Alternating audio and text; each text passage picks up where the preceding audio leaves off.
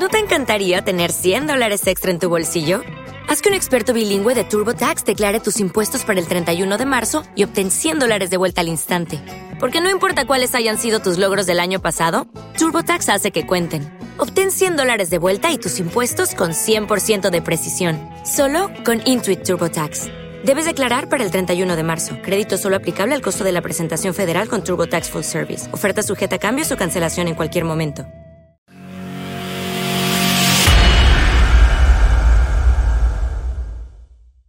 Buenos días a todos. ¿Puede haber corralito en España a raíz de la crisis del 2020, la crisis que viene provocada por el coronavirus? Os preguntaréis qué hago yo, letrado, hablando de estas cosas que son más bien financieras, más bien de gurús, más bien de previsiones. Pues no voy a hacer ningún tipo de previsión, no voy a hacer eso. Lo que voy a hacer, y es interesante, es explicaros cuáles son las obligaciones de los bancos qué es lo que pueden y qué es lo que no pueden hacer, porque todo esto está regulado. Y estoy seguro de que muchas cosas ya las sabéis, pero os vais a sorprender. Incluso algunos no me vais a creer, vais a tener que trastear por Internet a ver si lo que digo es cierto. Tenéis que pensar que no hay que mirar siempre a nuestro ombligo. El sistema financiero y bancario europeo no es el único que funciona en el mundo. Soy Josep Ruach, abogado, colegiado ICAP 21814. En este canal de YouTube quiero compartir contigo mi experiencia para que de algún modo te sea útil en la vida. También espero aprender de tus comentarios. Te invito a que te unas a mí en la búsqueda de la verdad, aunque sea subjetiva, cada semana en Ruach Legal TV. En España, en 1985, había una ley, una ley que regulaba las actividades de los bancos. Se llamaba Ley 13.1985 de 25 de mayo de coeficientes de inversión, recursos propios y obligaciones de información de los intermediarios financieros. Lo básico que vamos a comentar ahora de esta ley es que esta ley decía que los bancos tenían que mantener un coeficiente de caja del 20%. ¿Y qué es un coeficiente de caja? Eso significa que cuando tú llevas al banco, a tu cuenta de ahorro, mil euros, tienen que guardar una parte de ese dinero y la otra parte la pueden utilizar. Es decir, en 1985, si tú llevabas mil euros al banco, el banco tenía que guardar 200 euros y los otros 800 euros los podía utilizar para el negocio bancario. También para ti, porque te remuneraban la cuenta a partir de ciertas condiciones y si tenías unos saldos mínimos, también te remuneraban la cuenta en esas fechas y los intereses entonces eran buenos. ¿Qué hacían con ese dinero? Cogerlo, cogían el dinero de todos los clientes y se lo prestaban a otros y así el dinero iba rentando y podías tener intereses de lo que tú dejabas en el banco. Luego entramos en Europa y en Europa nos sometimos a las regulaciones y reglamentaciones bancarias. Y existe un reglamento, el reglamento C 2818-98 del Banco Central Europeo. Y este reglamento estipulaba, cuando se publicó, que era en 1998, que estos coeficientes de caja bancarios podían ser del 2%. ¿Eso qué significaba entonces? Que si tú ponías mil euros en el banco, el banco podía utilizar de ese dinero 980 euros para moverlo en sus fondos de inversión, prestando a otros clientes, haciendo hipotecas, etc. Y así fue hasta 2011. En 2011 se modifica este reglamento y el coeficiente de caja baja al 1%. Eso significa que de cada mil euros el banco puede utilizar 990 euros y el coeficiente de caja que tiene que guardar del depósito que tú has hecho son 10 euros. Y os lo he contado de esta manera, pero también hay otra lectura que se puede hacer. Si los bancos solo tienen que mantener un coeficiente de caja del 1%, también significa, y asusta un poco más, que si tú pones 1.000 euros en el banco, en la cuenta corriente, te he dicho antes que el banco puede disponer de 990, que es el 1%, pero si lo leemos de otra forma, significa que también podría dar préstamos por valor de hasta 99.000 euros más. Es un sistema bancario, es el de toda Europa, toda Europa funciona de esta manera. ¿Y por qué se hace eso? ¿Por qué el Banco Central Europeo y los estados dejan que solo guarden un coeficiente de caja del 1%? Pues para poner más dinero en el mercado. Cuando se rebaja del 2% al 1% es después de la crisis, entonces hacía falta reactivar la economía, hacía falta que los bancos pudieran dar más crédito a sus clientes, más créditos al consumidor, entonces baja este coeficiente y bajando este coeficiente hay más dinero disponible en el mercado para dar créditos y hacer que la economía funcione, que el consumo funcione y funcione con más facilidad. Claro, ¿qué es el corralito? ¿O cuándo se podría producir el corralito? Pues el corralito se podría producir cuando todos los ahorradores, todos los que tenemos depósitos en cuenta corriente, fuéramos a sacar nuestro dinero de un día para otro y si fuéramos masivamente, los bancos no tendrían dinero.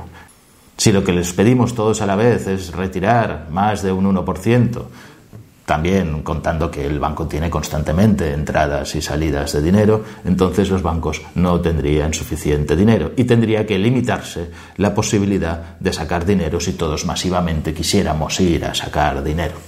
Eso es lo que generaría el corralito y entonces habría una orden del gobierno que limitaría la disponibilidad del dinero.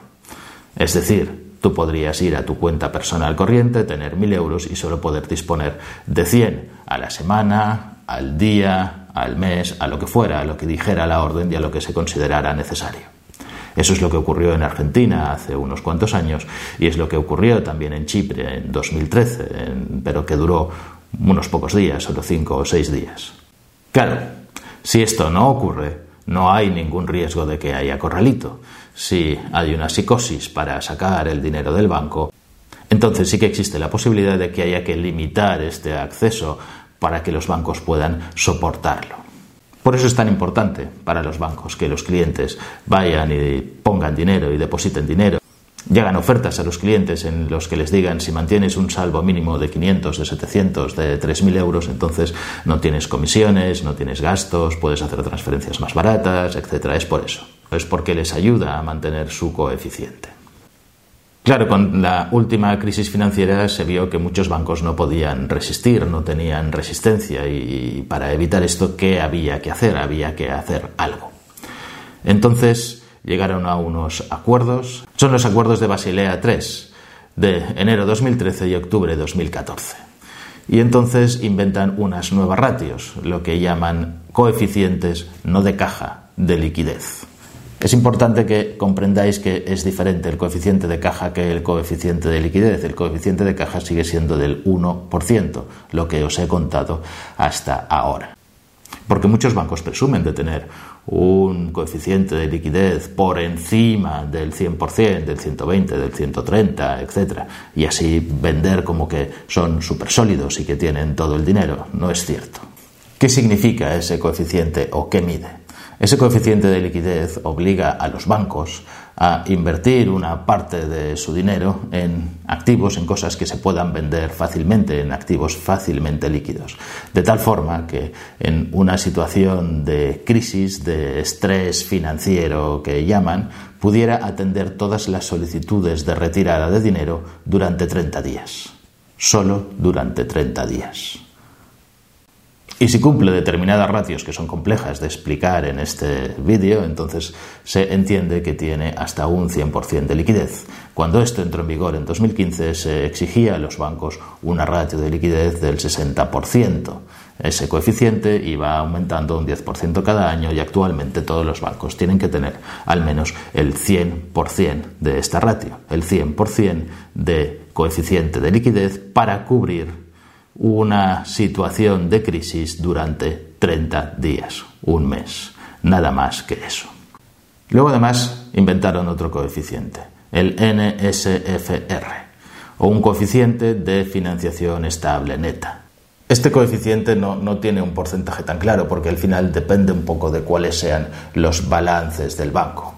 Pero lo que viene a decir es que el banco tiene que cumplir unos requisitos para que a medio plazo, a plazo de dos años, también pueda resistir una situación de estrés, desde luego no tan fuerte, pero un poco más prolongada en el tiempo. De manera que tienen que invertir en activos relativamente sanos que puedan transformarse en dinero en un plazo no demasiado largo, de entre un año o puede que algunos de dos años, para que al final el banco se considere resistente en dos años.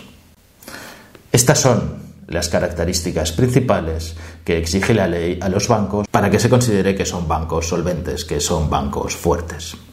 Si nos comparamos con la crisis anterior, nuestros bancos actualmente son más fuertes porque prácticamente todos cumplen estas ratios. Sí que tienen este coeficiente de liquidez y sí que cumplen en general con también el coeficiente a largo plazo. Sin embargo, el coeficiente de caja sigue siendo el mismo.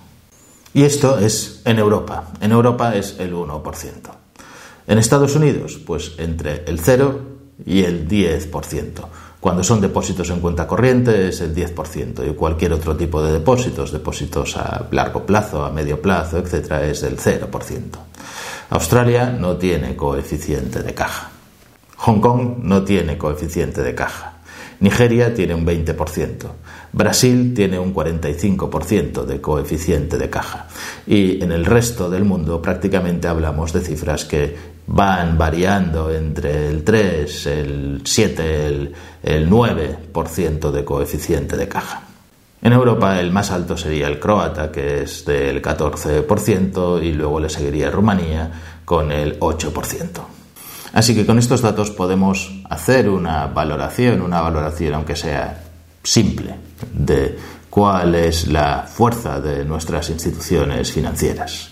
Ya hemos visto que en 2013 a muchos bancos les hizo falta un rescate. Un banco americano, Lehman Brothers, quebró un monstruo mundial. Mucha gente perdió grandes cantidades de dinero. Y es un sistema fuerte o es un sistema frágil. Es un sistema indudablemente más fuerte que el que teníamos antes, hace 10 años, pero es un sistema en el que todavía existe la posibilidad, al menos sobre el papel, teórica de que haya ese corralito y además está previsto y está previsto que puedan darse situaciones de estrés financiera que se reconocen como tal, obligando al banco a tener ese coeficiente para resistir al menos 30 días. Lo que sí vemos es que hace falta, han hecho falta inyecciones de dinero para salvar a los bancos en el pasado y que ahora Europa está haciendo planes Marshall para poner dinero en el mercado, no a los bancos. Los bancos van a ser probablemente la salvación en este caso porque son los que van a poner en el mercado este dinero, los instrumentos a través de los cuales el dinero puede llegar a los consumidores a través de ciertos créditos, bonos, etc. Pensaréis, no hay ningún banco en el mundo que me pueda garantizar el 100% de coeficiente de caja? ¿Hay algún lugar donde esto ocurra? Pensaréis que no, os he dado todos estos datos, que son unas muestras. En Nigeria, en África, estamos al 20%, los chinos están al 14-16%, Estados Unidos entre el 0 y el 10, depende de qué se trate, Europa al 1%. ¿Hay algún lugar? Pues os vais a sorprender, pero sí. Los bancos islámicos. La banca islámica tiene un 100% de coeficiente de caja. ¿Significa esto que los bancos son más solventes y son más fuertes que los bancos europeos? Pues no necesariamente, porque eso es solamente el coeficiente de caja, es decir, ellos no gastan, no disponen del dinero que tú les dejas en cuenta corriente, dispondrán del dinero que tú les des para invertir, para hacer cosas y entonces ir generando. Digo, pero no pueden disponer del dinero en cuenta corriente que tú pones. ¿Y por qué? Pues por un concepto cultural, por la ley que rige a los bancos islámicos. La Sharia, la Sharia es la ley islámica que rige a los bancos que son islámicos. Y uno de los principios básicos de, la Sharia es la prohibición de la especulación. Es decir, nadie puede especular con dinero. Los intereses, que se llaman riba, están prohibidos. No te pueden cobrar intereses ni tú tampoco puedes recibir intereses por el dinero que prestes. El concepto es, no voy a decir novedoso, porque no lo es, funciona desde hace muchísimos años, es totalmente diferente. El concepto del Islam y de los bancos islámicos es que solo pueden obtener dinero por la prestación de servicios, por hacer algo. El dinero no puede generar en sí mismo dinero, eso está prohibido por el Islam, no existen intereses. Otra cosa es que vendan, que, oye, pues vas a tener al final una forma de medir el rendimiento sea un interés, pero en realidad el negocio no es este. ¿Y cómo lo hacen para prestar dinero? Es una cosa bastante interesante.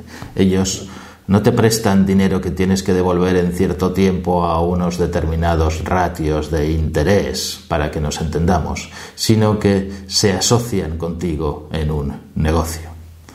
Si tú necesitas poner un negocio y pides al banco que te preste dinero para poner este negocio, lo que el banco va a hacer es estudiar si tu negocio es viable, si tú puedes hacer las cosas como dices que las puedes hacer y entonces pondrán dinero van a ser tus socios en el sentido de que van a participar del éxito y del fracaso de tu negocio.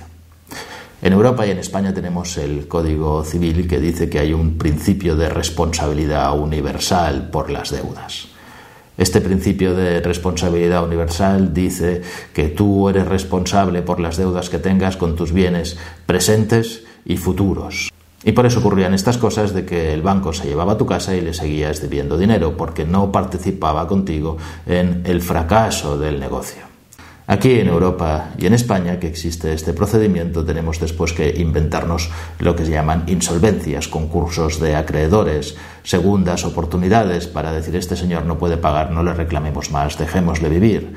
Son cosas que tenemos que hacer para que alguien pueda volver a levantarse y no tenga esa responsabilidad por haber fracasado una vez durante toda su vida y no pueda levantar cabeza. Eso no ocurre cuando este principio de responsabilidad universal no existe Sería algo parecido a un banco de inversión. Invierte en aquello que cree realmente rentable porque no quiere perder tampoco dinero. Yo no sé si os ha sorprendido. No os he dicho en ningún momento que estos bancos, los bancos islámicos, sean muchísimo más solventes que los españoles y tengan ese apoyo financiero que pueden tener de bancos centrales, pero es otro sistema, otra forma de hacer banca.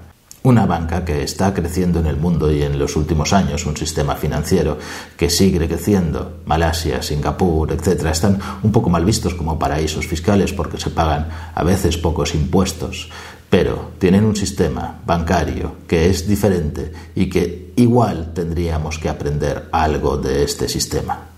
Igual no es un sistema tan favorecedor del crédito y tan consumista, pero igual esta falta de previsión que nos lleva la economía, el consumo a darnos créditos, vendernos créditos, aunque sean pequeños, microcréditos de 300 euros para comprar algo que necesitamos, y esa facilidad de acceso al crédito que tenemos todos es lo que produce que luego cuando tengamos un tropezón apenas podamos resistir un mes o dos meses sin tener problemas y sin ningún tipo de ingreso.